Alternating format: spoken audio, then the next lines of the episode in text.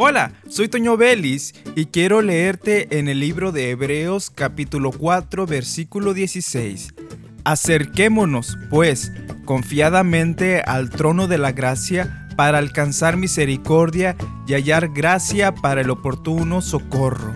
La gracia es algo que se nos da aunque no lo merezcamos. Sin merecerlo, el Señor nos ha dado de su paz, de su perdón, de su amor, de su misericordia.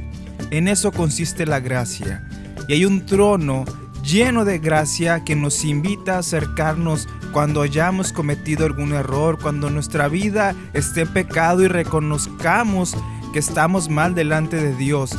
Entonces nos acercamos confiadamente a Dios, quitándonos esa idea de que Dios no nos va a escuchar. Dios nos va a escuchar y nos va a atender porque nos ama, porque nuevas son cada mañana sus misericordias.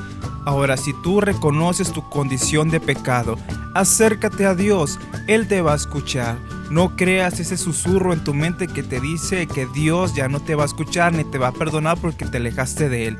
Nada de eso, sino confía en que Dios está allí presto para escuchar a aquel que está arrepentido y que se aleja de su pecado, que hace su lucha por no pecar más y el Señor recompensa esto y el Señor perdona y trae paz y consuelo. Soy Toño Vélez y te invito a que continúes escuchando la programación de esta estación de radio.